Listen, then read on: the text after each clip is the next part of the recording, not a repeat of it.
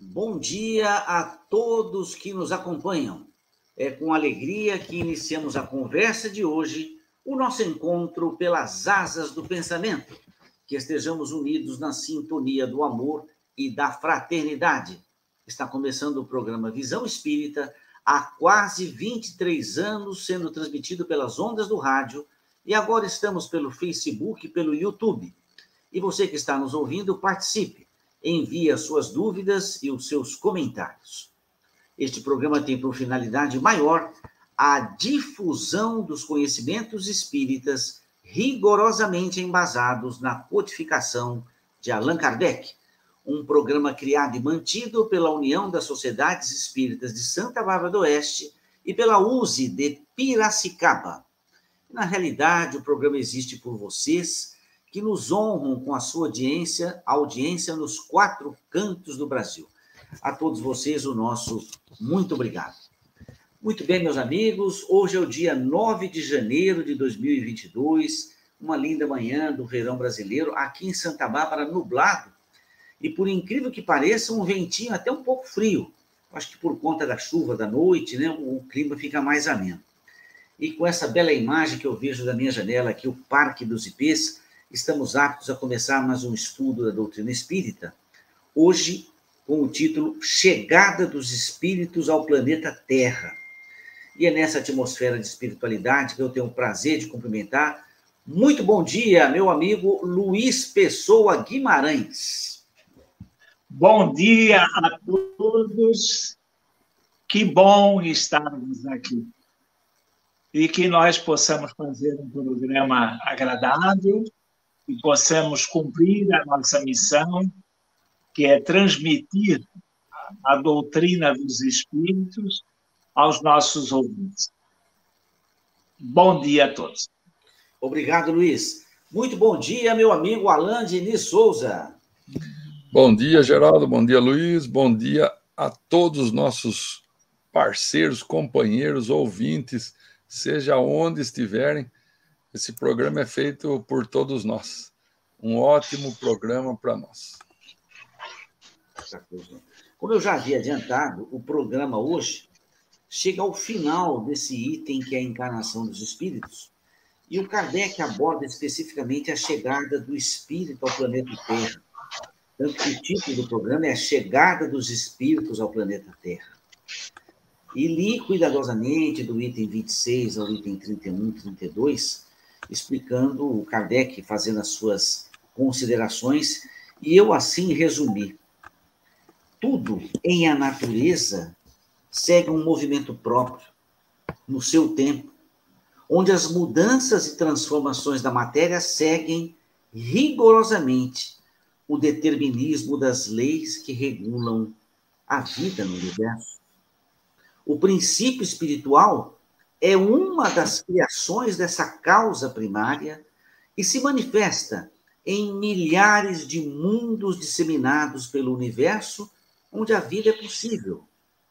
Num determinado momento da história planetária do nosso mundo, aqui aportou esse princípio de luz, dando vida inteligente aos corpos que aqui se desenvolviam a vida humana se manifestou ostensivamente e a civilização terrena começou a escrever a sua própria história. É dessa maneira que nós começamos o programa Visão Espírita, sempre atento à essência dos ensinamentos de Kardec e nos esforçando para passar a todos vocês o pensamento do Kardec, os raciocínios que ele teve, as considerações, as premissas, os argumentos Luiz e Alain, Alain e Luiz discutem, conversam e a gente vai clareando os assuntos conforme surjam os comentários. Dessa maneira, estamos aptos a começar o primeiro bloco do programa Visão Espírita. É o estudo do livro Fonte Viva de Chico Xavier. E hoje eu selecionei o capítulo 47, cujo título Autolibertação. Faça a leitura e vocês comentam. A frase escolhida por Emmanuel é a frase de Paulo na primeira epístola a Timóteo, capítulo 6, versículo 7, quando ele assim escreve: Nada trouxemos para este mundo, e manifesto é que nada podemos levar dele. E o Emmanuel assim escreveu: Se desejas emancipar a alma das grilhetas escuras do eu, começa o teu curso de autolibertação, aprendendo a viver, abre aspas, como possuindo tudo e nada tendo, fecha aspas. Numa outra frase, também abre aspas, com todos e sem ninguém, fecha aspas. Se chegasses à terra na condição de um peregrino necessitado de aconchego e socorro, e se sabes que te retirarás dela sozinho, resigna-te a viver contigo mesmo e servindo a todos em favor do teu crescimento espiritual para a imortalidade. Lembra-te de que, por força das leis que governam os destinos, cada criatura está ou estará em solidão, a seu modo, adquirindo a ciência da autossuperação. Consagra-te ao bem, não só pelo bem de ti mesmo, mas, acima de tudo, por amor ao próprio bem. Realmente grande é aquele que conhece a própria pequenez ante a vida infinita. Não te imponhas deliberadamente afugentando simpatia. Não dispensarás o concurso alheio na execução da tua tarefa. Jamais suponhas que a tua dor seja maior que a do vizinho, ou que as situações do teu agrado sejam as que devam agradar aos que te seguem. Aquilo que te encoraja pode espantar a muitos, e o material de tua alegria pode ser um veneno para o teu irmão. Sobretudo, combate a tendência ao melindre pessoal com a mesma persistência empregada no serviço de higiene do leito em que repousas. Muita ofensa registrada é peso inútil ao coração. Guardar o sarcasmo ou o insulto dos outros não será o mesmo que cultivar espinhos alheios em nossa casa? Desanuvia a mente cada manhã e segue para adiante, na certeza de que acertaremos as nossas contas com quem nos emprestou a vida e não com os homens que a malbaratam. Deixa que a realidade te auxilie a visão e encontrarás a divina felicidade do anjo anônimo que se confunde na glória do bem comum. Aprende a ser só, para seres mais livre no desempenho do dever que te une a todos, e de pensamento voltado para o amigo celeste, que esposou o caminho estreito da cruz. Não nos esqueçamos da advertência de Paulo, quando nos diz que com alusão a quaisquer patrimônios de ordem material. Ele abre aspas. Nada trouxemos para este mundo e manifesto é que nada podemos levar dele. Fecha aspas, ponto final. Luiz. É, o, o, o Consolador veio esclarecer tudo aquilo que está no Evangelho, né? que Jesus e os discípulos nos deixaram. Então, ah, a nossa tarefa não é somente ler e entender aquilo que está nas escrituras espíritas que nos chegam. Nós temos que refletir e a reflexão é como se nós estivéssemos em, chegando num, num, ambiente, né, cheio de gente, estamos chegando sós, entramos nesse ambiente e, ao final, nós saímos desse ambiente também sós. E o objetivo é um só, a permanência nesse, objeto, nesse ambiente, que nós entramos sem levar nada, e vamos sair também sem trazer nada conosco, é experienciar, vivenciar ali com todos aqueles que ali estão e trocar experiências. deixar impressões, eh, assimilar né, aprendizados, e é isso que nós viemos fazer na Terra. Né? A entrada é, é o nascimento, eh, a saída é a morte, e o que fica muito claro, nós não trazemos e não saímos com nada. Isso é uma, uma coisa clara, muito nítida. O objetivo é um só, né?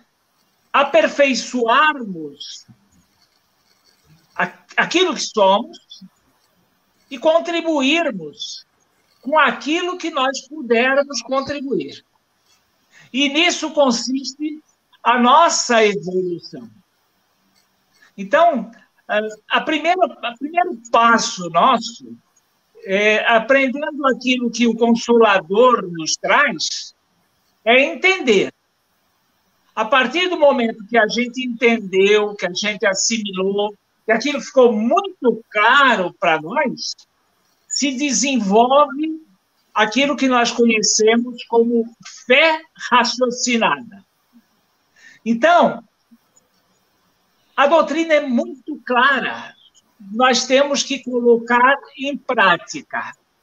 Também a doutrina nos ensina que nós estamos habituados a uma série de coisas que nos acostumamos, né, através dos séculos, a viver mais ou menos como uh, aventureiros, estrangeiros, sem raciocinar sobre tudo isso que nós estamos falando.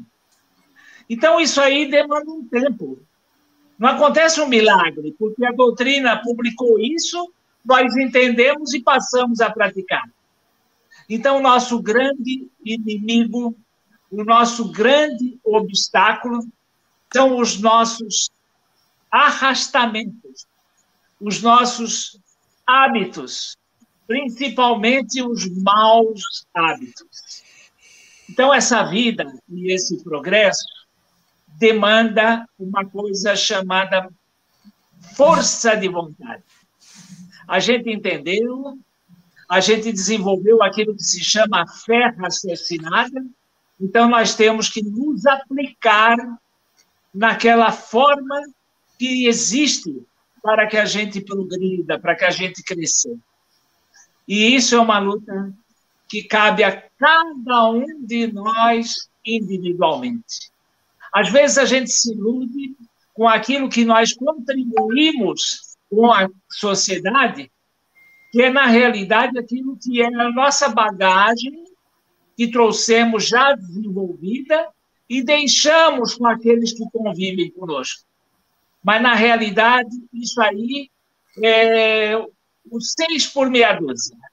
Nós não estamos fazendo nada mais do que deixar aquilo que nós sabemos fazer. A nossa luta é nos melhorarmos, é objetivar aquilo que nós temos dificuldade de fazer.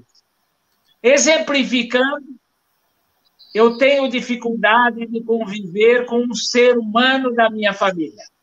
Esse é o meu avanço. Esse é o meu obstáculo. Esse é o meu desafio. Então, a tendência é nós deixarmos esse homem de lado e convivermos com aqueles que nos dão prazer.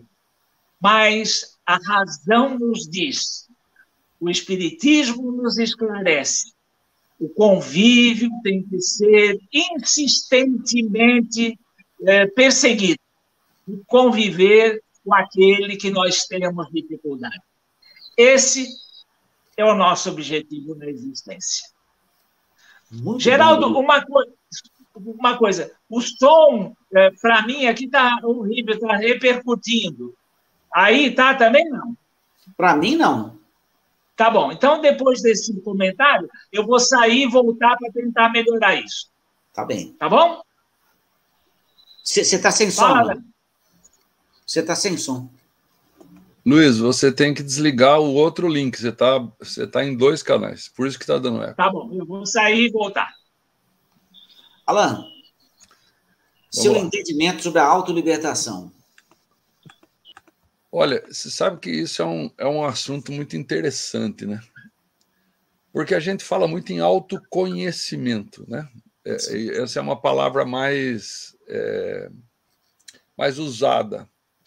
Mas a gente não fala muito em autolibertação.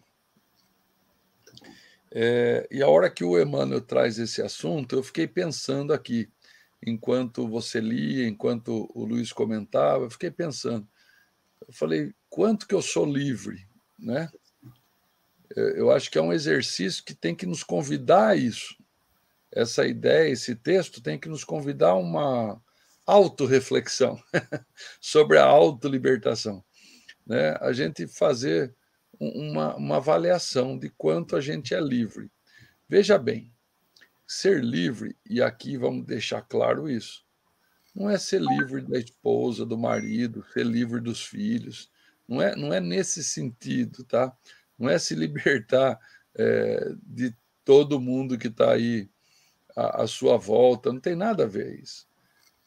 Ser livre é estar com todo mundo e ainda assim conseguir pensar por livre consciência. É você desenvolver o seu livre-arbítrio. Né? É você ser livre em pensar.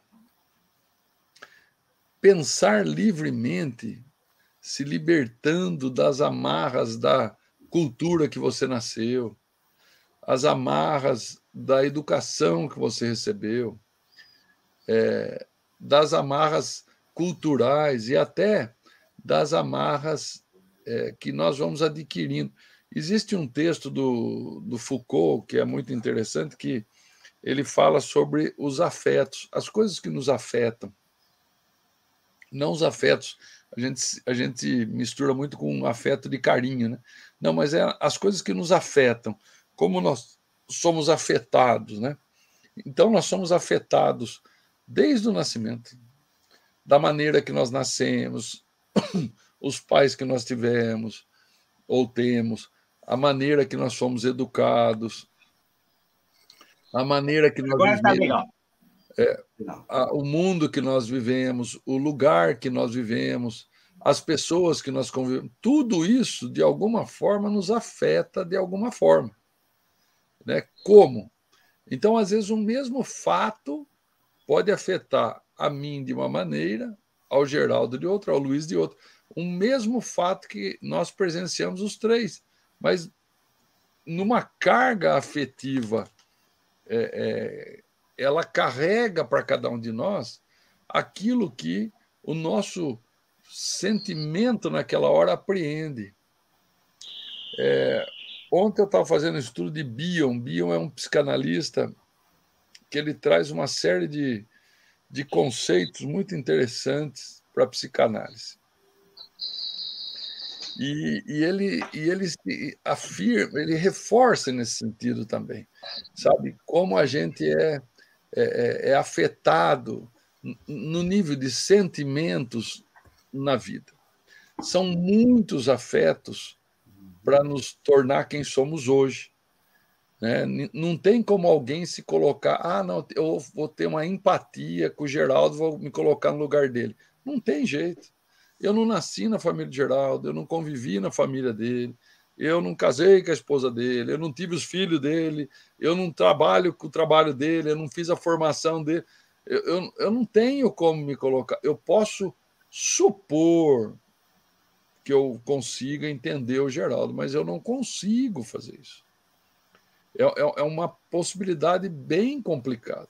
Então, a, a autolibertação ela vem nesse sentido. Eu tenho que aprender a conviver com o Geraldo no pacote inteiro que o Geraldo é.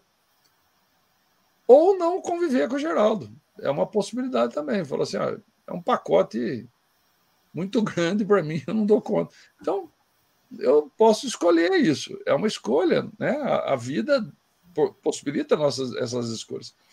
Por isso, falando aqui para os jovens que estão nos acompanhando, se você está pensando em casar, entenda o pacote que você vai casar. Porque não é só com a esposa ou só com o marido que você está escolhendo. É com a família inteira da pessoa. Então aquilo vem um pacotão enorme. E aí você vai ter que entender que tudo isso vai ter uma série de implicações é, na sua liberdade de verdade ou não.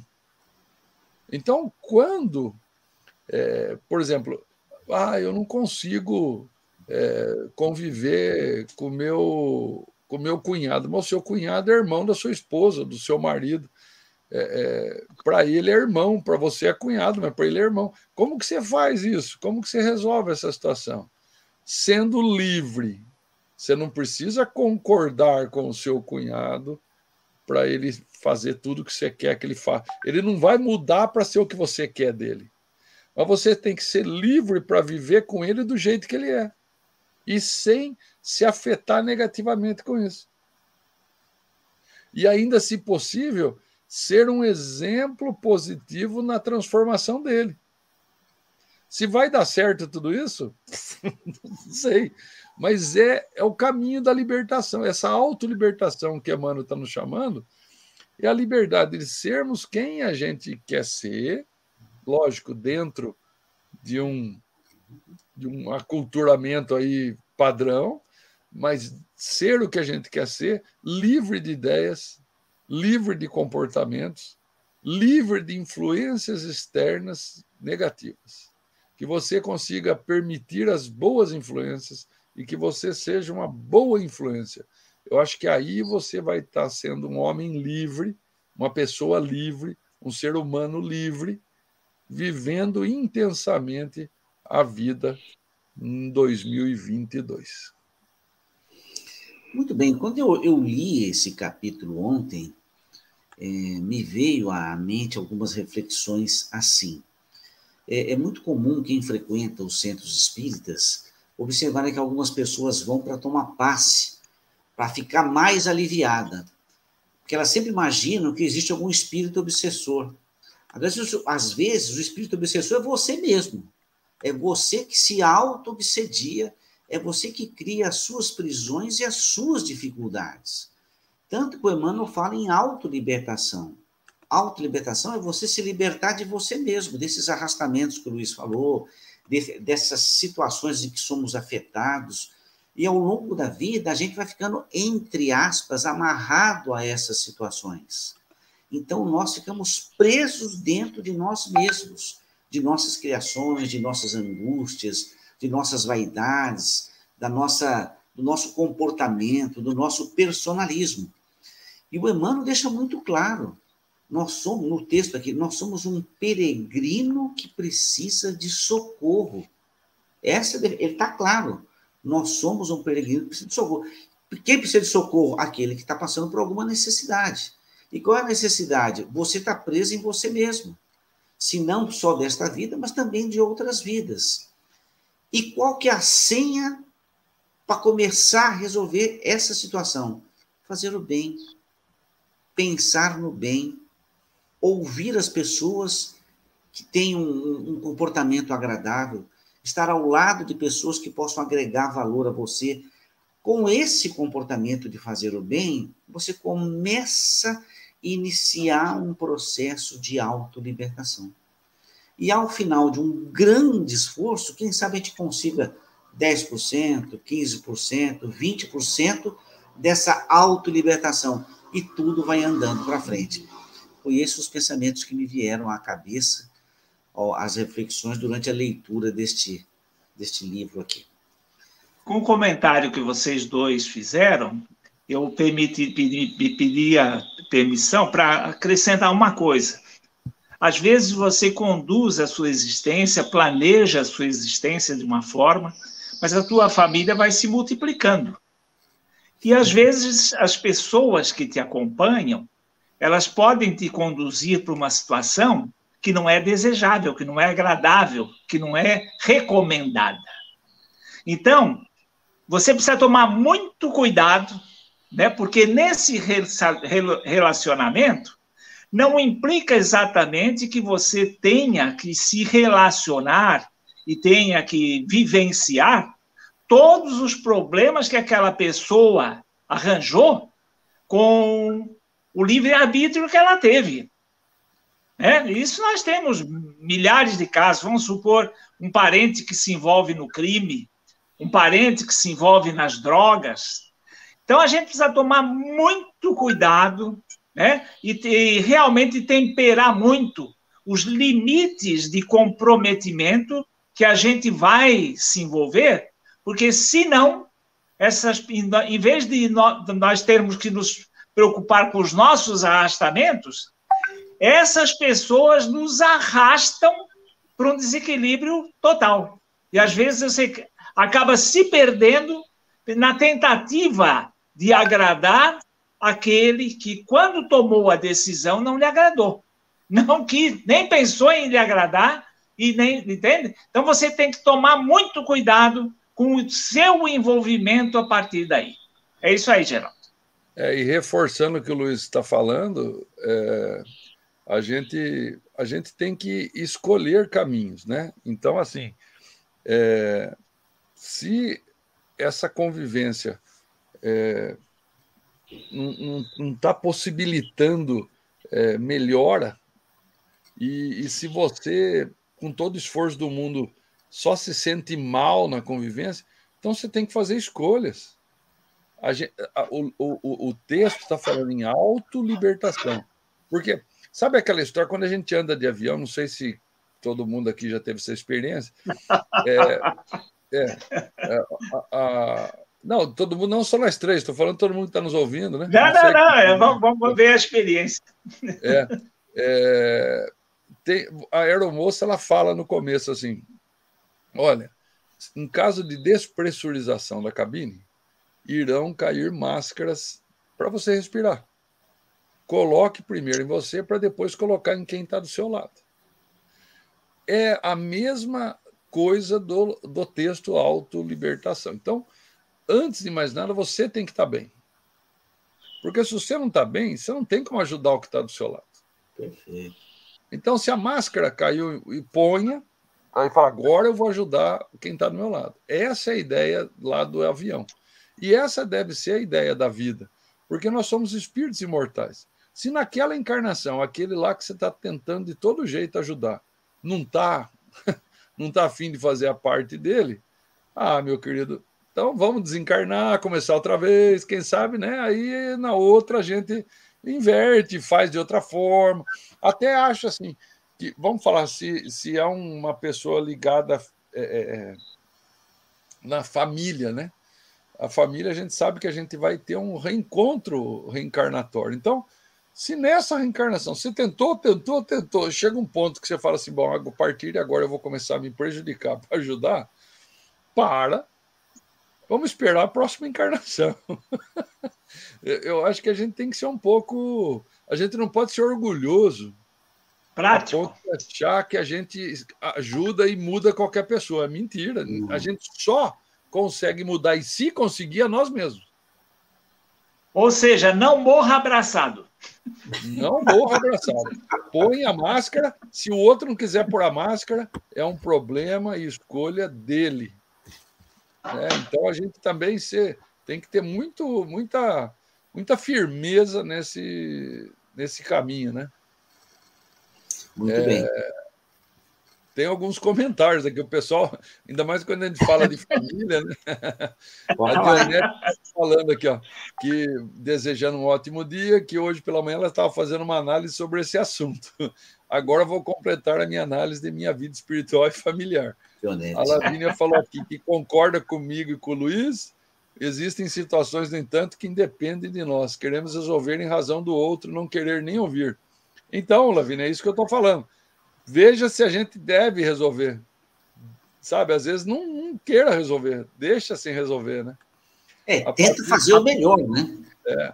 A, a, pior coisa que pode nos acontecer é morrer e reencarnar. Essa é a pior mesmo. Aí a Patrícia fala aqui que ela pensa que na próxima geração serei mãe do meu irmão. Peço misericórdia, Jesus Cristo, tenho aceitá-lo hoje nesse planeta, porque não é fácil.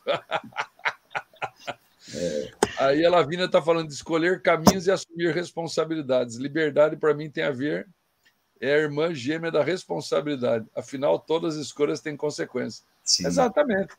Agora, não é só a sua escolha que tem consequências. A gente, eu tenho feito um estudo desde a entrada do Covid em cima de tolerância. E eu li um livrinho que é bacana, que ele fala assim, da gente não ser tolerante com o intolerante. Porque a gente cria um, um problema para nós. A gente traz essa intolerância para dentro de nós. Se ele é intolerante. Alimenta um vício.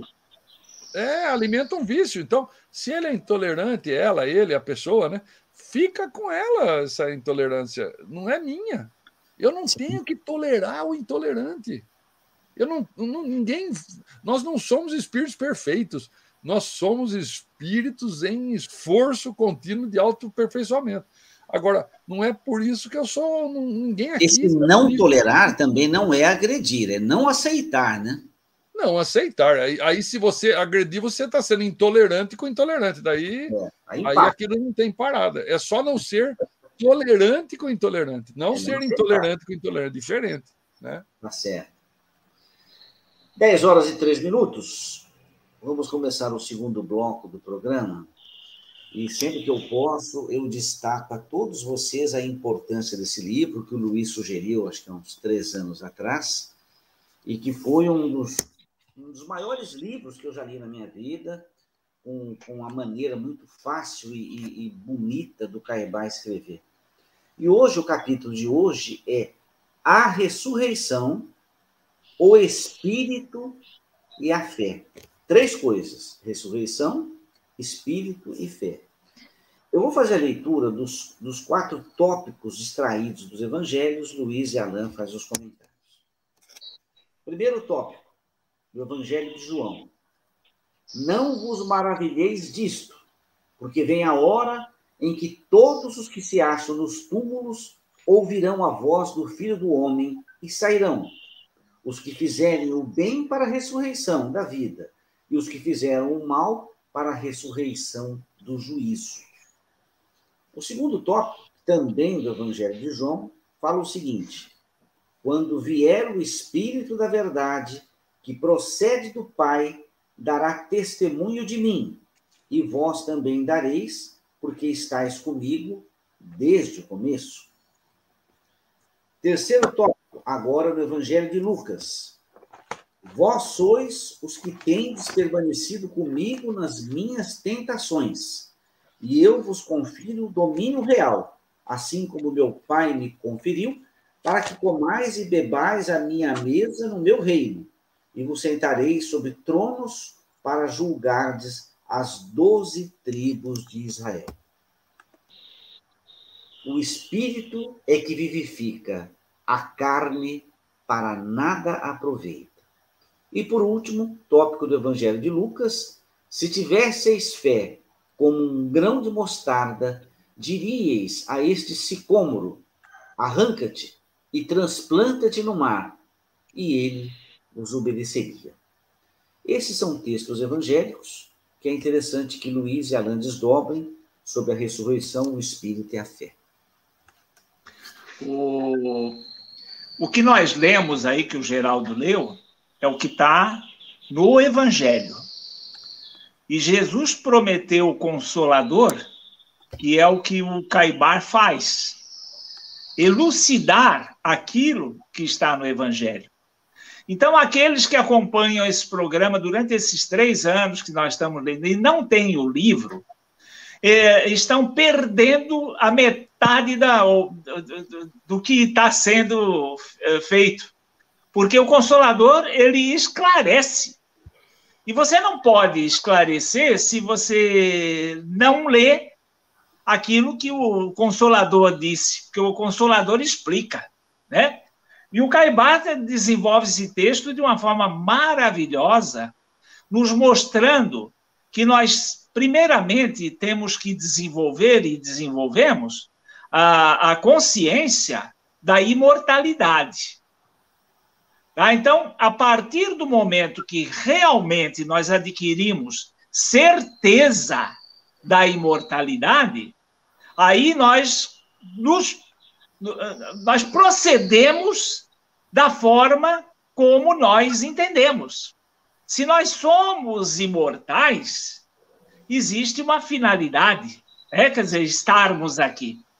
É justamente a finalidade de aproveitar a nossa estada para essa imortalidade.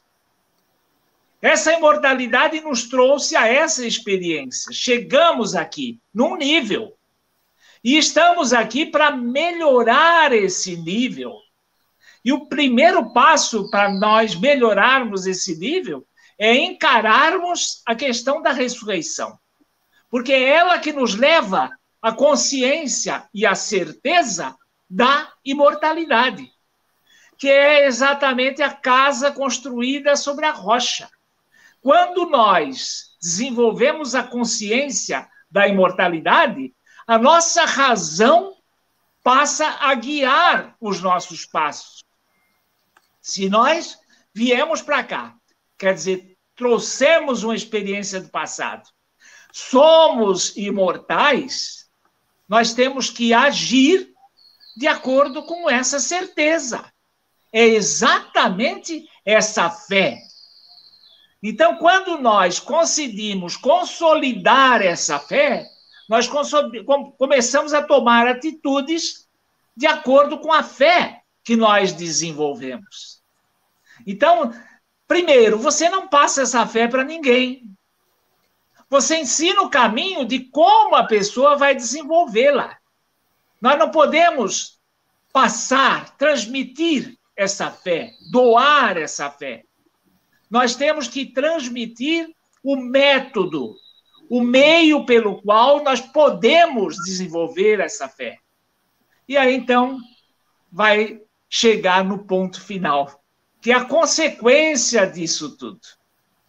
Quando nós adquirimos essa certeza e aí nós passamos a agir conforme a essa certeza que nós estamos, nós nos transformamos. E aí nós chegamos no ponto que esse mecanismo criado por Deus é infalível. A gente sabe que esse planeta vai evoluir fisicamente ele vai evoluindo quase que de forma automática. Agora, espiritualmente, ele é constituído de seres humanos, portadores do livre arbítrio. Deus influencia muito em nossas vidas, mas não influencia no nosso livre arbítrio. Isso depende de nós. Hoje, nós requeremos do plano espiritual assistência desses bons espíritos que investem seu tempo nos auxiliando para que nós criemos, desenvolvamos a, a, consciência e venhamos a adquirir uma, uma consciência e uma certeza em alguma coisa. Quando nós adquirimos isso, quando nós desenvolvemos, quando nós praticamos isso, nós passamos a ser colaboradores de Deus. Isso é um trabalho que nos qualifica para, no, depois do nosso desencarne, nós, na espiritualidade, termos condições de auxiliar aqueles que virão encarnar após a nossa estada aqui. É assim que essa escada de Jacó avança. É assim que nós temos condições de colaborar com a implantação do reino divino na terra. Que nós adquiramos essa consciência. Através do exercício que a gente desenvolva a capacidade e desenvolvendo e executando isso, nós possamos nos habilitar aquilo que Jesus falou. É, é, eu, a minha vida a quem Deus santificou. Ele se tornou perfeito porque Deus o ajudou, através das encarnações, a criar a sua perfeição. Esse é o trabalho de todos nós. Isso aí, Geraldo. Muito bom, Luiz. Você fez um, um, um grande comentário abordando esses três temas de maneira muito, muito prudente, né? Alain, ressurreição, espírito e fé. Rapaz, eu, eu fico às vezes é, tentando entender a maneira que um autor organiza um livro. Eu ia falar maneira... isso. É. Ah, então, então, tô, então eu paro. Não, não, pode falar. É, não, eu fico achando interessante a, a, a, sequência de capítulos, os comentários feitos, né, a organização da coisa. Olha que interessante que nesse texto ele junta a ressurreição, o espírito e a fé. Por que, que ele junta isso? Eu não sei. Eu fiquei tentando elaborar, porque eu não conversei com o Caibar para perguntar o que, que ele pensou, mas eu fiquei tentando imaginar assim. Por que, que ele colocou essa sequência de assuntos no mesmo texto? Porque são três, né? Mas, quando Jesus, então, mostra que o seu espírito continuava vivendo mesmo após a morte na cruz. Ele aparece 40 dias depois, ele fala para eles, ele, ele avisa os apóstolos: não saiam de Jerusalém. Né? Por quê? Porque ele queria voltar para todos. Então ele volta 40 dias depois e ali ele aparece para os apóstolos. O que, que ele estava dando um recado ali? Falou: tá vendo? O meu corpo morreu, o meu espírito continua vivo. Nos comentários, Caibar é fantástico, como sempre, e ele cita uma passagem de Atos dos Apóstolos, que ele fala assim, ó, é, que a, após a ida, da, Jesus aparece e vai embora, né? E os apóstolos ficaram tão maravilhados, ficaram olhando para o céu, assim, olhando ver se ele voltava, né? E daí aparecem dois espíritos, né? foram atraídos nesse momento, dois espíritos elevados, trajavam vestiduras brancas, se puseram ao seu lado e eles perguntaram: Galileus, por que estáis olhando para o céu? Esse Jesus que se elevou neste momento dentre vós para ser acolhido nos céus, pela mesma maneira virá, quando precisar visitar a terra. Então veja só, Olha outro recado em Atos dos Apóstolos. Quem são esses dois espíritos vestidos de branco que aparecem para os apóstolos? Então, ele está mostrando assim mais. Olha, não sou só eu. Tem outros espíritos, nós todos somos espíritos. E aí, então, Caibar fala assim: então vamos falar um pouco do espírito, né? Aí ele junta o espírito falando assim: tá vendo como o espírito existe na ressurreição, Jesus mostrou isso.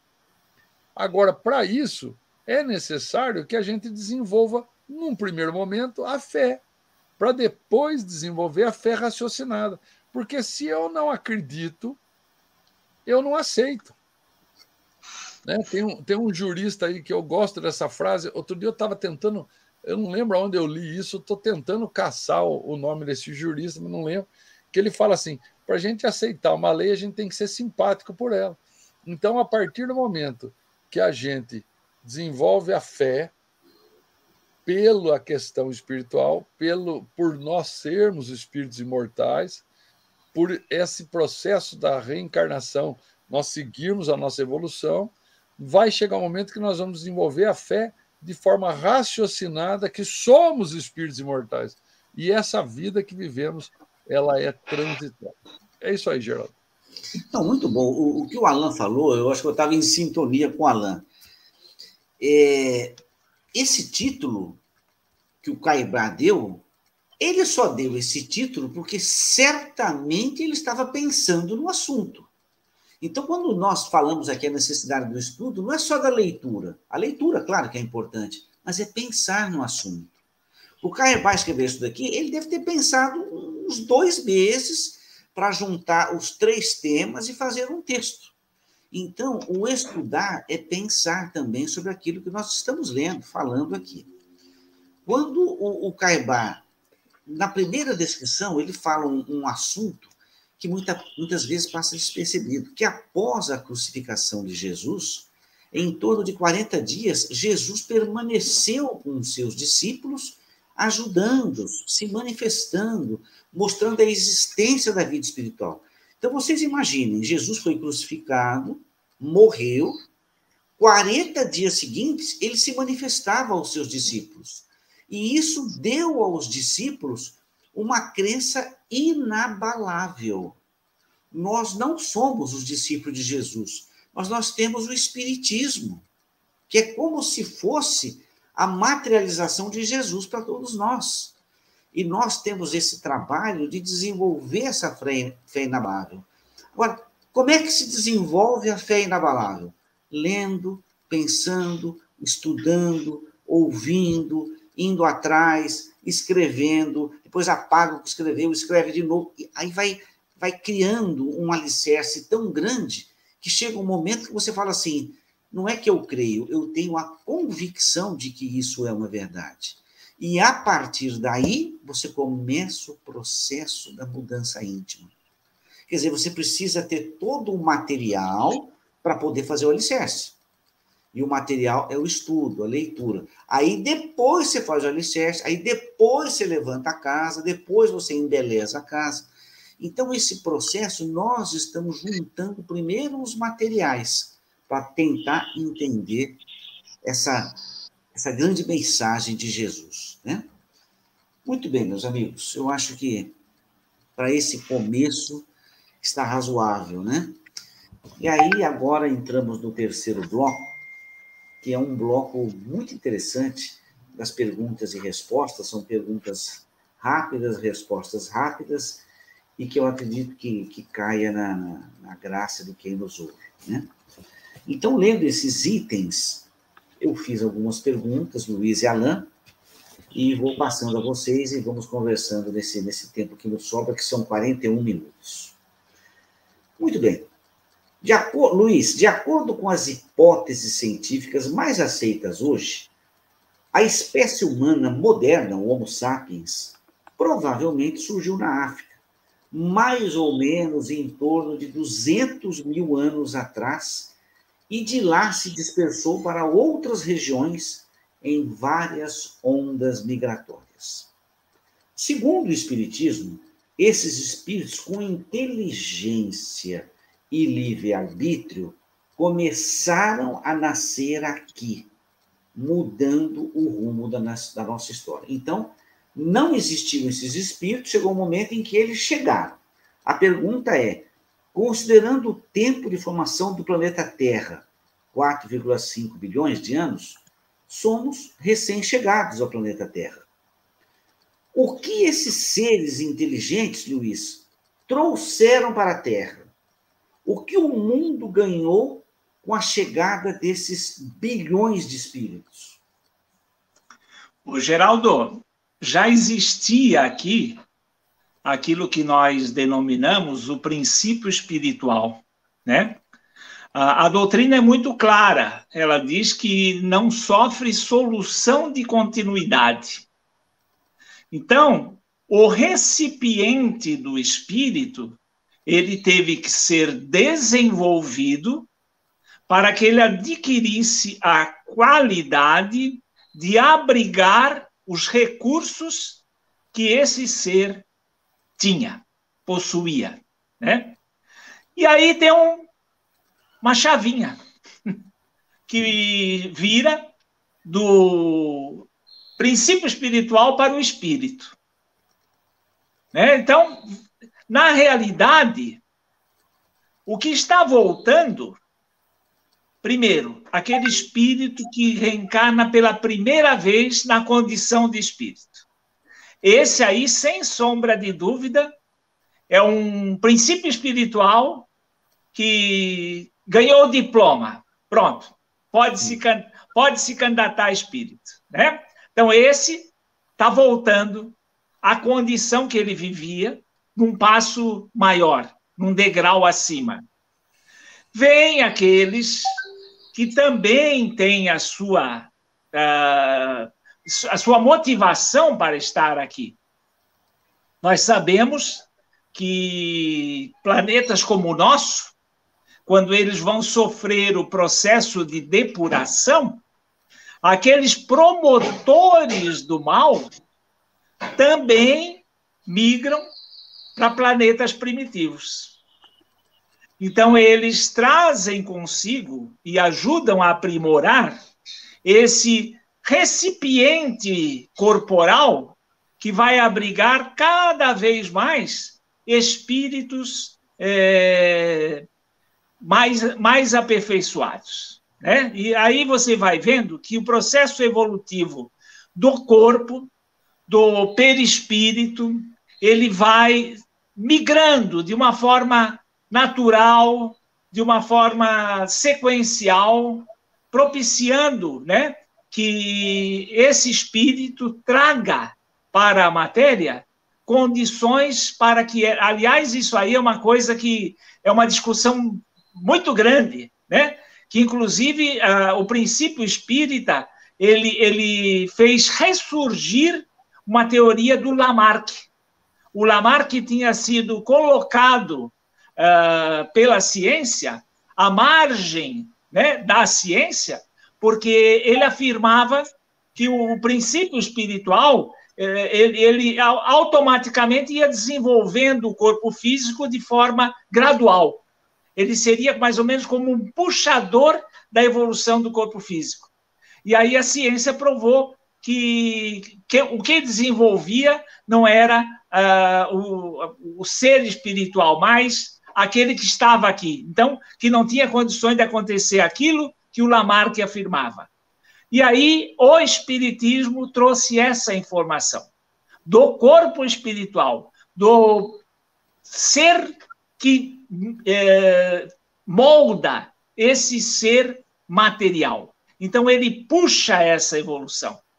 E aí, é, mostrando que cada vez mais é, esse planeta vai desenvolvendo o seu corpo material para abrigar cada vez mais seres espirituais com maiores condições de eh, se manifestar. Então, é um processo eh, onde é gradativo e quem puxa esse desenvolvimento é o corpo espiritual. É, o espírito traz para a matéria um aperfeiçoamento do recipiente que vai abrigar outros espíritos. É isso aí, Geraldo. Então, só para entender, Luiz, deixar mais claro, você admite que, nesse primeiro momento, existiam dois grandes grupos. O princípio espiritual, que evoluiu e, num determinado momento, virou a chavinha, se tornou um espírito com, com, com livre-arbítrio, que é um espírito bastante primitivo, isso é um grupo. Um segundo grupo de espíritos que migraram de outros planetas, é isso? Sim, sim. Exatamente. Então, muito bom. Achei muito interessante essa sua resposta para a gente refletir, né? Dando sequência, Alain, no início do item 29, lemos, então são palavras de Kardec. Quando a Terra se encontrou em condições, ali se encarnou espíritos humanos. Palavras de Kardec. Alain, quais as características essenciais do espírito humano, que foi classificado como espírito humano para estar aqui? Bom, eu vou copiar Allan Kardec. Né? Kardec. É, eu, quem Você sou tá eu? colando do cara certo, hein, Alain? Colado do cara certo, colado do cara certo. Ele nos fala que o, o, o espírito que foi escolhido para estar conosco aqui é o do homem de bem, vamos falar assim. Né? É, porque o, o espírito humano é do bem, ele é do bem. Tem aqueles que parece que fazem todo o esforço do mundo para mostrar o contrário. Mas, em essência, nós somos criados à imagem e semelhança de Deus. Em potencial, nós temos tudo de melhor em nós. Então, nós temos que educar, nos esforçar, nos inspirar para sermos um verdadeiro homem de bem, um ser humano de bem. Vamos mudar um pouco, que agora a gente precisa mudar um pouco as palavras. Antigamente, homem servia para homem e mulher, agora tem que falar o ser humano. Vamos, vamos mudar. Então, o ser humano é o do bem, né? É aquele que pratica a justiça, o amor e a caridade, segundo Kardec. Mesmo aquele espírito primitivo. Mesmo aquele espírito primitivo, porque ele, o primitivo ele tem a inspira a intuição, ele, ele, ele, ele age igual o, o, o instinto, melhor. Ele tem um instinto igual ao animal. O animal, ele, ele só vai te atacar por defesa. Ele não tem aquela. O impulso mal... para o bem. Oi? Impulso para o bem. Impulso para o bem, mas é ainda primitivo. Né? Mas é, é necessário que tenha isso. É, é necessário que se esforce, e isso tá, estamos falando no primeiro texto hoje, né? É, essa autolibertação, para isso você precisa desenvolver a consciência crítica dos seus atos, sua, das suas manifestações no mundo, verificar se nos seus atos você não fez o mal, se fez todo o bem que podia, palavras de Kardec. É, se você voluntariamente deixou de ser útil numa ocasião que poderia ter sido. Enfim, se você fez o melhor que você podia com os recursos que você tinha naquele momento da evolução. Esse é o espírito humano, esforçado em ser do bem. Agora, todos são assim? Não, por várias questões. Principalmente por aquela que Jesus traz no livro Boa Nova, falando para Pedro. O ser humano no mundo é mais frágil que perverso ainda por conta das nossas fragilidades, ainda temos muitas atitudes perversas, pesadas, fora desse eixo humano.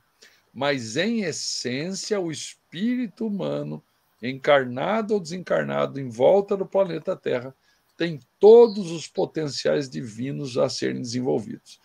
Que a gente consiga não só desenvolver isso em nós, mas também auxiliar a desenvolver este no outro. Alan, quando você observa esses, esses noticiários da TV falando desses espíritos que se entregam a todos os desregramentos materiais, esse espírito também é um espírito que primitivamente voltado ao bem. Como você o vê nesse momento, esses espíritos totalmente distantes do bem? Eu vejo como espíritos que estão precisando de apoio, de atenção, né? É, são carentes, eles são frágeis. Aí eles se vestiram do mal para se defender ainda mais. O, o, o mal para eles é, é, é uma defesa, é uma carapaça para esconder a fragilidade. Quanto mais frágil é o espírito, mais ele tem a tendência de criar uma carapaça dura, rude, porque ele não ele, ele na vida, na sua fragilidade, desde pequeno, ele vai sendo muito massacrado. A, a criança sensível é muito massacrada. Então ele vai desenvolvendo é, um, um, uma coraça agressiva para não expor essa fragilidade. E, e isso pode fazer com que ele comece a gostar desse comportamento ruim e, além disso, se aproxima dele espíritos que o mantêm nessa atitude ruim. Então, por isso é importante ter uma espiritualidade, por isso é importante a importância da educação até os sete anos, por isso a importância do pai e da mãe perceber as características daquele espírito reencarnante para educá-lo na melhor condição possível. Todo espírito perverso hoje encarnado sofreu no mundo uma educação deturpada. Se a gente pudesse voltar atrás e reeducá-lo lá naquela infância, ele não seria do jeito que é hoje. Então, mais uma vez, vem a conscientização da educação da criança, da atenção a esse espírito reencarnante e nós, como sociedade, darmos condições para todas as pessoas terem uma, uma vida, pelo menos basicamente, é, saudável, para ter o tempo necessário a educar a criança que ali chega. Muito bom, Alain. Luiz, ainda no. O Geraldo item... queria só acrescentar mais uma coisa nesse, nesse assunto. É, isso que a gente chama de mal, na realidade, quando a gente vai fazer alguma coisa, a gente pode errar. Então, quando erramos, às vezes a forma como nos corrigem, a forma como nos reorientam, é, não é legal. Tá? Então aí transforma o erro no mal. O erro faz parte. Por isso, inclusive, você vê como nós batalhamos nessas coisas, não conservar desejo, é, sentimento de culpa. Né? O erro faz parte. Então, é, queiramos ou não, a maior didática que existe é exatamente essa: não considerar o erro né, como alguma coisa proposital, como uma coisa vinda do, de uma iniciativa ruim, né? mas que a gente não conserve o sentimento de culpa e procure substituir por uma insistência em acertar. E daí começamos a corrigir o rumo disso aí. É um ensinamento evangélico. O erro faz Sim, parte. Esse, exatamente. É isso aí. Muito interessante. Dando sequência, Luiz, no item 29, escreve Allan Kardec em relação aos espíritos recém-criados ou já formados quando ele escreve assim: sua presença desses espíritos recém-criados ou já formados, sua presença desde um tempo limitado é um fato, pois que antes deles apenas havia animais. Então, Kardec deixa claro assim: existiam animais e num determinado momento, esses espíritos recém-criados ou já formados se manifestaram. Essa foi a colocação do Kardec. Aí eu faço a pergunta para você. Você olhando para o passado, quando que você percebe que esses espíritos com livre-arbítrio e inteligência superior aportaram, apareceram nesse mundo? Ô, Geraldo, essa linha é muito tênue. Você não, você não tem assim uma, uma transformação de preto para branco.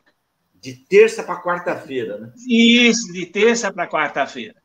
Uh, seria mais ou menos uma qualificação para você se iniciar. Você veja, por exemplo, você é médico. Agora, o primeiro dia que você entrou numa faculdade de medicina, se te colocasse numa sala de cirurgia, você desmaiava. Certeza. Entendeu? Exatamente. Então, além de você levar quatro ou cinco anos para se formar, ou seis, depois você tem mais dois anos de residência. Entendeu? Então, é um período. E você há de convir que esse período ele se reveste de nuances. Né? Então, é, é uma coisa muito sutil. Mas, sem sombra de dúvida, tem um ponto inicial. É que nem o primeiro emprego, né? Verdinho de tudo, e aí você se inicia, você começa. E só a experiência que vai começando a desenvolver aquilo que você chama de potencial. E os dois potenciais principais nessa condição é a inteligência que já tem uma inteligência rudimentar, que a gente já mostrou isso nos animais, e o livre-arbítrio, que você tem a responsabilidade de escolha. Existe um plano que foi desenvolvido no, no Brasil e que foi um, um dos planos que deu certo em termos de economia, que foi o plano real. Então, o cara que desenvolveu, ele pensou o seguinte: é, como está todo mundo acostumado assim, da meia-noite muda, e a gente vê que depois de três meses vira uma bagunça desgraçada, vamos fazer o seguinte: eu vou mudar em um ano. Em um ano, 365 dias, eu crio um hábito nesse, nesse pessoal. Eu vou criar a URV, Unidade de Referência Monetária. E aí ele carrega 365 dias essa URV atrelada à moeda. No último dia ele diz assim: tá bom, nós já nos acostumamos com a URV, vamos esquecer dela, vamos chamar de real. Então, existe para esse espírito iniciante também esse período de adaptação para ele ampliar a sua o seu livre-arbítrio, entende? Quer dizer, então a coisa é que nem uma criança, né? A gente vai conduzindo, mas de perto vai orientando. É isso aí, Geraldo. Não, é interessante a sua resposta para dizer que não tem uma. Não é de ter. Não, não tem. Não existe. Mas isso, o que a gente não existe. é que a inteligência do espírito modificou a superfície da Terra, né? Você vê cidades, Sim. construções, Sim. devagarinho. Ao longo do tempo ao longo do tempo. Muito bem. Alan, essas palavras do item 29, pelo menos a mim me impressionaram bastante, quando Kardec se refere aos espíritos reencarnarem em corpos apropriados, quando ele fala, sob sua influência e mediante o exercício de suas faculdades, esses corpos foram modificados e aperfeiçoados. Quer dizer, um corpo inicial propício para o aparecimento do espírito com livre-arbítrio aparece, e ao longo do tempo esse corpo vai sendo aperfeiçoado. Você, com o estudo, conhecimento que você tem da doutrina, da filosofia, como se processa essa modificação dos corpos sobre a influência do elemento espiritual, Alain? Bom, de forma muito lenta né, essa modificação lenta, assim, no tempo dos homens, né? É, no nosso tempo, essa mudança é, é muito lenta, é muito morosa até, né?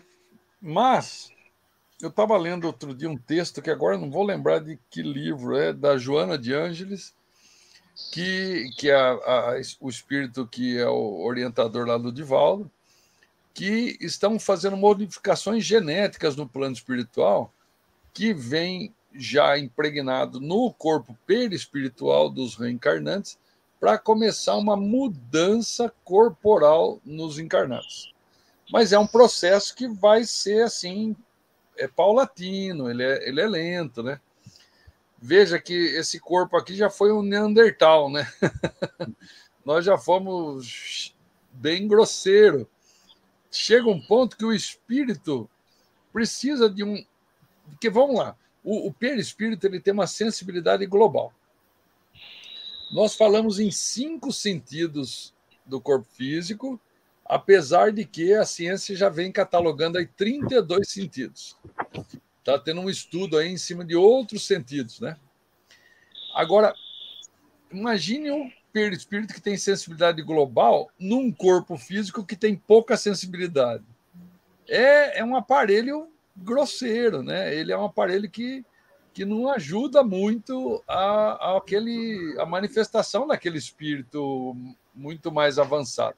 Então, quando nós evoluirmos espiritualmente, certamente nós precisaremos de corpos mais evoluídos, mais sensíveis, para a gente poder continuar o nosso processo reencarnatório de evolução. É mais ou menos assim que vai funcionando, mas de uma forma bem devagar, Geraldo. Interessante, não? Eu acho que as, as respostas estão se casando muito bem. Luiz, ainda no item 29, eu achei esse item riquíssimo ontem. Kardec escreve: No espírito, manifestando-se nele os primeiros germes do livre-arbítrio e do senso moral. Eu fiquei perguntando para mim mesmo, o que, que é o livre-arbítrio? A gente fala, mas o que, que é o livre-arbítrio? Essa condição de decidir o seu destino também evolui? Quer dizer, essa concepção de ter o livre-arbítrio, ela também cresce? Primeiro, o que é e se ela pode evoluir? O, o Geraldo, é a, é a capacidade de escolha, né? e ela evolui. Existem muitos espíritos já em grau aí bastante avançado que, por exemplo, não têm o livre-arbítrio de uh, escolher as suas experiências. É, e, e, é como na educação. Você não chega para o teu filho de sete anos e assim, ou seis anos, qual é a escola que você quer frequentar? Né? Você escolhe e diz assim: olha, você vai vir nessa escola. A partir de um tempo que ele está naquela escola, se você vai mudar de escola, você conversa com ele. Né? Quer dizer, então, à medida que, que a, o discernimento vai desenvolvendo, você vai ampliando a sua capacidade de decidir. Então é uma coisa mais ou menos é, é uma aquela né, aquelas duas linhas né da, da, da, é, você cresce num lado amplia no outro. Então mais existem aqueles espíritos que mesmo ampliando o tempo, o discernimento não amplia, você é que decide. Entendeu? Quer dizer, você vê, ah, isso tudo tem que ser uh, correspondente ao desenvolvimento do espírito, né? E não é muito atrelado à, ideia, à idade. Se você tem um espírito mais evoluído e, e já numa certa idade infantil, você participa mais ele, porque ele tem é, é, esse senso desenvolvido. Então, não existe, por exemplo, esse negócio de você educar conforme a idade. Isso aí é uma, é uma como é que se diz? Uma pedagogia terrestre. Mas para quem entende de espiritualidade, sabe que dependendo da. tem que ampliar.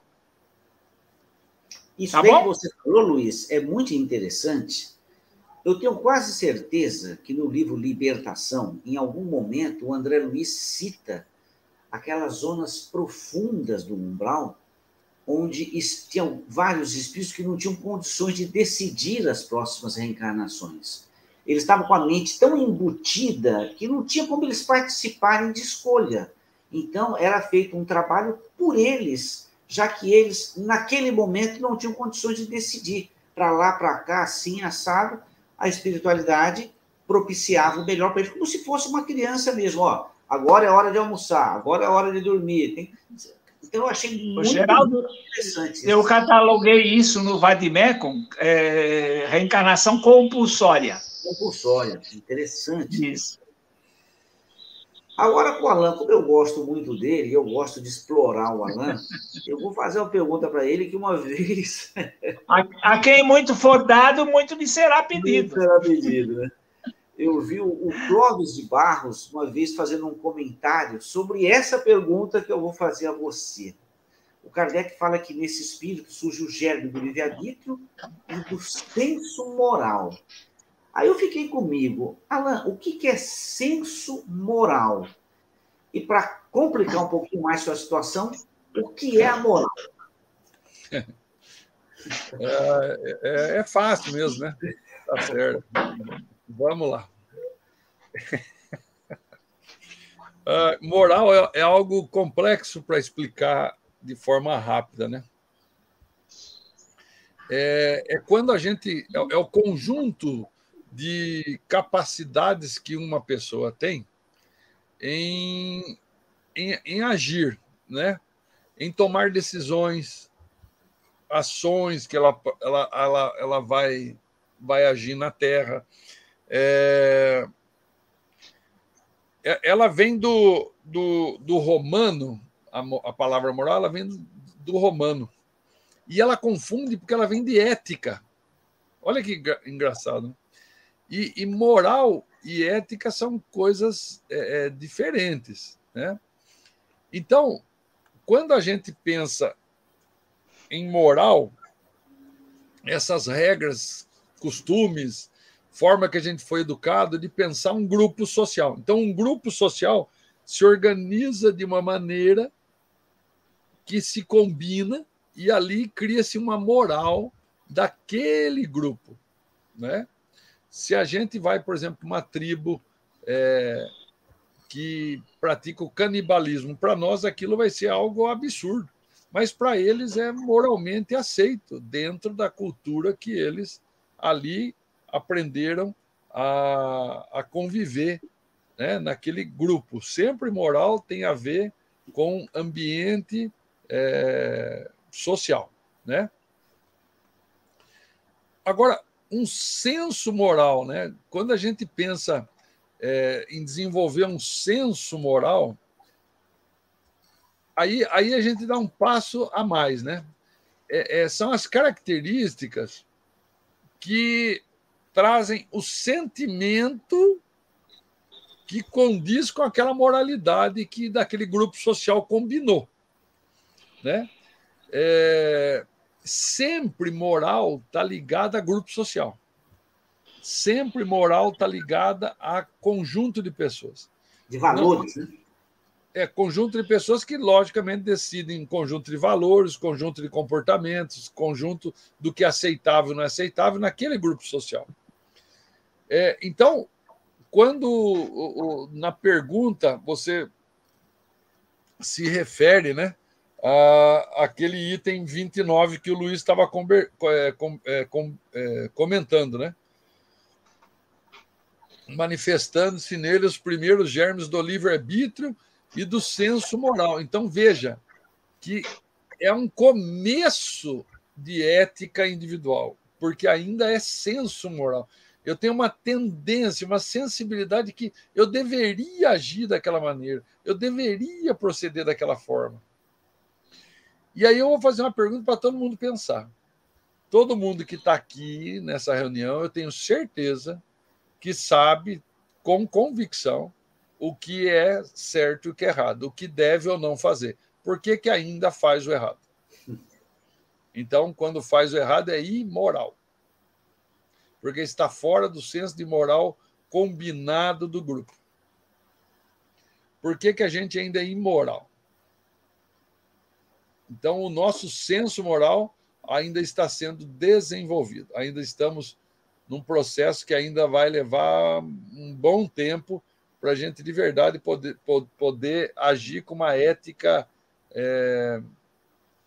Sabe, a ética é o conjunto de valores que eu atuo quando eu estou sozinho, quando eu não tenho ninguém vendo.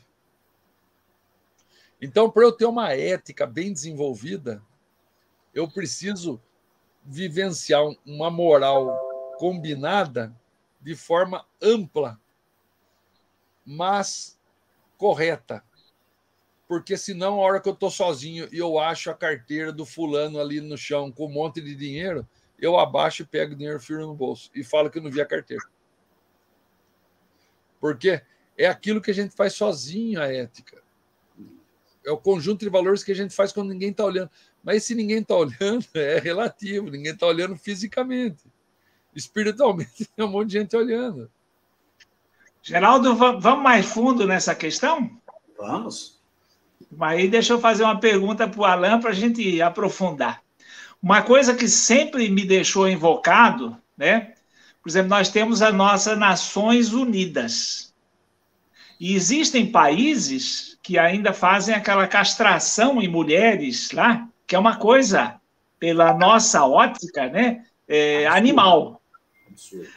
Até que ponto nós devemos conviver com isso?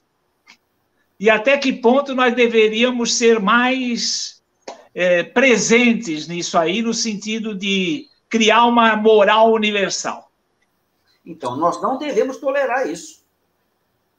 É, é, é a minha opinião. É, eu quero ver o que eu quero ouvir o Alain. Não devemos tolerar, mas nós também não devemos tolerar ver países passando fome, tendo sede, né? Então, assim, é, a gente conseguir fazer uma censura em cima desse comportamento, eu acho legal.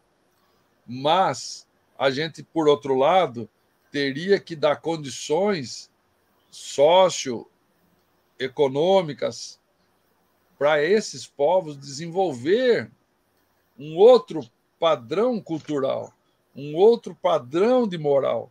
A gente não pode impor a nossa moral a ninguém, senão é igual os jesuítas fizeram com os índios aqui no Brasil. Né? Então, não é, não é indo lá e impondo um padrão moral que a gente muda alguém.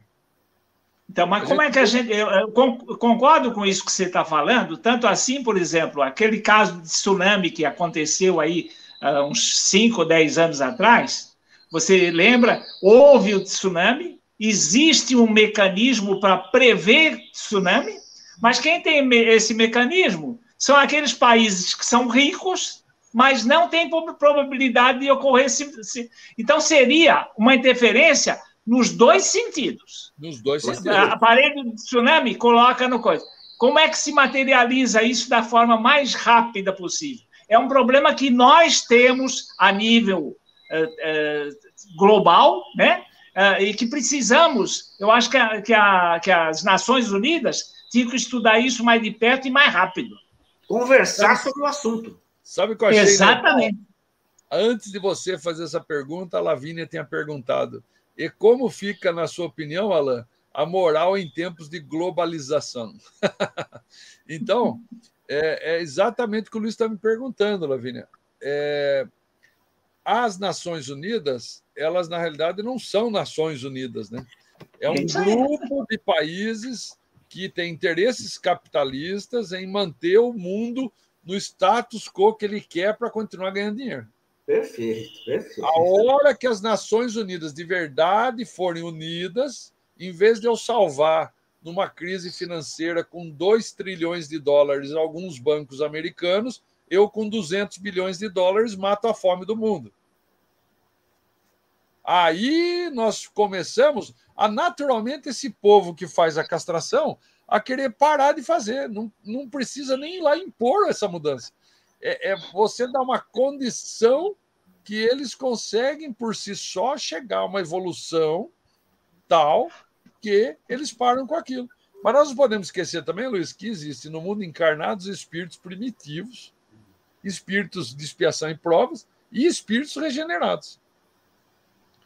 Né? Então, um querendo auxiliar o outro. Quando a gente vê é, é, comportamentos primitivos, certamente se dá em espíritos que ainda estão nesse nível evolutivo primitivo. Não dá para a evolução também dar um salto.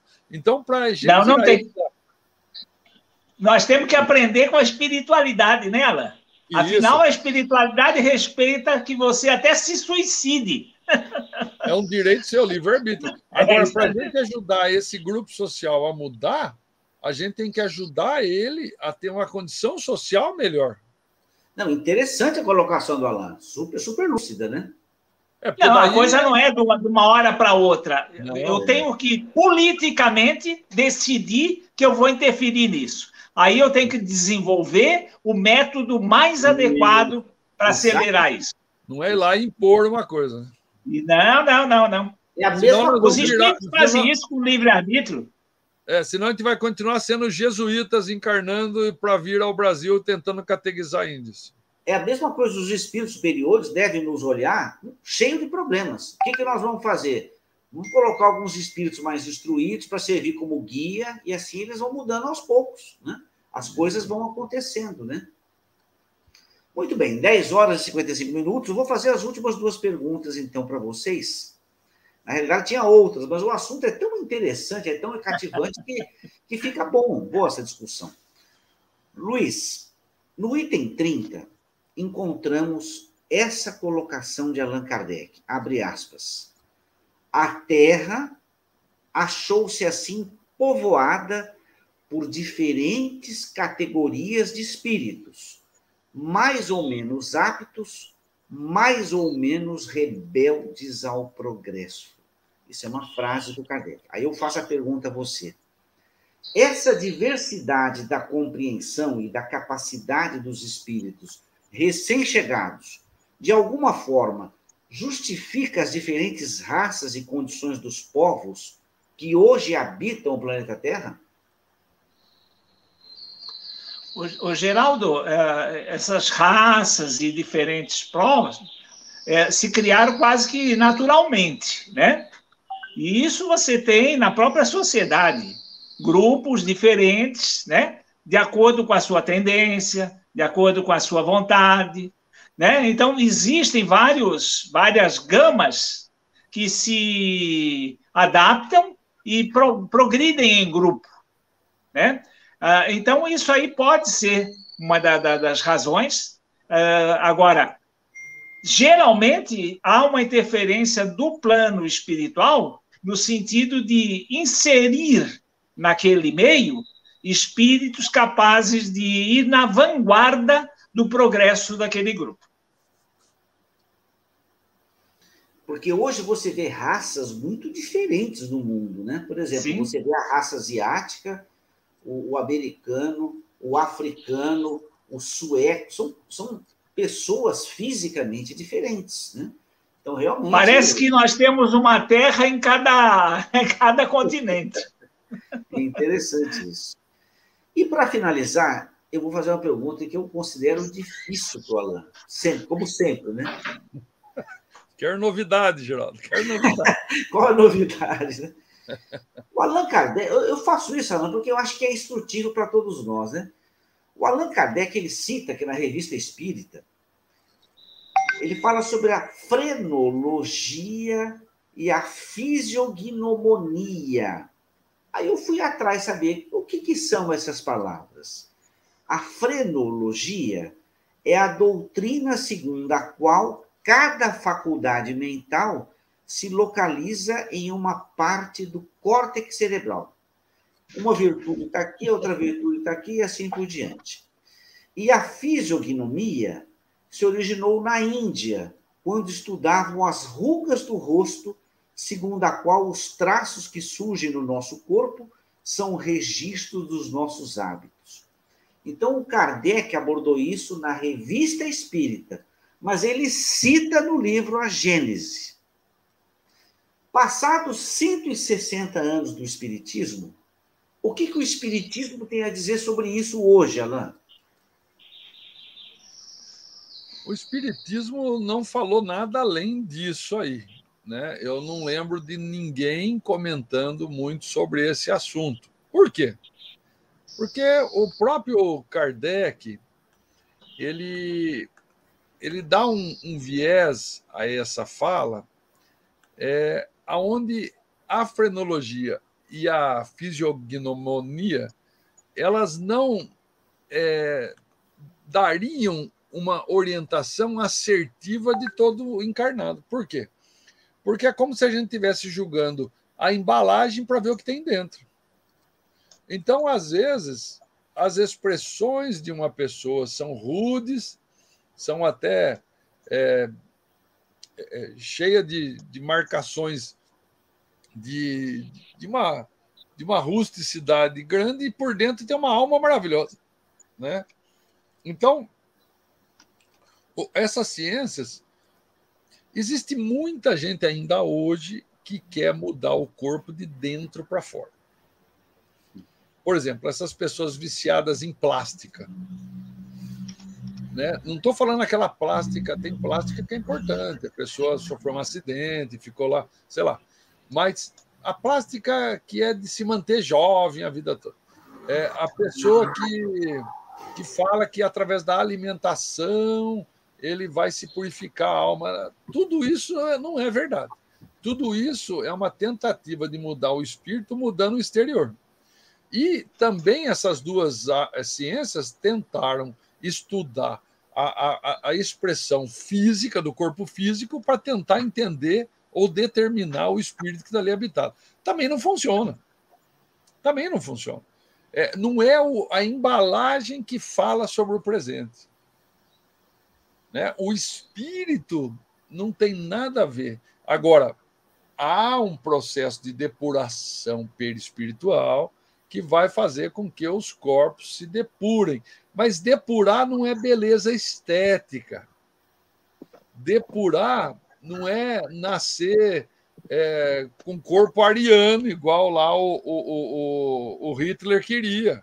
Ele queria depurar a raça mudando os corpos, fazendo estudos, medições, inclusive de quem é, quem não era, quem podia, eliminando aquele que não encaixava naquele modelo. Os gregos antigos, por exemplo, quando nascia uma criança com algum defeito físico, matava na hora que nascia. E os gregos são pai da filosofia, são pessoas que pensavam muito. Então a gente muitas vezes está julgando a embalagem sem ver o que tem dentro. Para a espiritualidade, pouco importa esse estudo da embalagem. Importa é o espírito evoluindo. Eu acho que você respondeu muito bem, Alain, porque isso foi uma citação do Kardec, porque na época era assim. É. Eu acho que hoje isso não tem importância para o Espiritismo. Né? Não tem. Meus amigos, o tempo passa na nossa dimensão, 11 horas e 1 minuto. Luiz, suas últimas palavras, Luiz. Amanhã eu estarei no Centro Espírita Luz e Verdade. Eu vou falar sobre a Casa Espírita. Então, que nós possamos uh, estar aqui no domingo que vem, né? Eu gostei bastante do programa de hoje, eu acho que nós fomos muito proativos, né? E que nós possamos fazer cada vez melhor. Que Jesus nos abençoe e que nós possamos ter do alto a bênção de participar nesse programa. Que assim seja. Obrigado, Luiz. Alain? Eu amanhã faço palestra no Sementes de Luz, lá em frente ao Lar Betel. Quem quiser aparecer por lá, faz tempo que eu não apareço lá, porque segunda-feira eu tenho feito um, um, estudo há alguns anos e eu não, eu não tenho conseguido ir lá é a palestra de segunda-feira, né? E justamente nessa segunda eu não tenho nada. Então, é, vou para lá com o maior prazer, matar a saudade dos meus queridos amigos lá do Sementes. Então, quem quiser aparecer por lá, está convidado também. Uma ótima semana a todos nós. Obrigado, Luiz. Obrigado, Alain. Obrigado a todos vocês que nos só, só uma, só uma coisinha que eu gostaria de acrescentar. Vocês repararam que eu falei onde eu vou estar, o Alain falou, o Geraldo não. Vocês sabem por quê? Vou dedurar o Geraldo.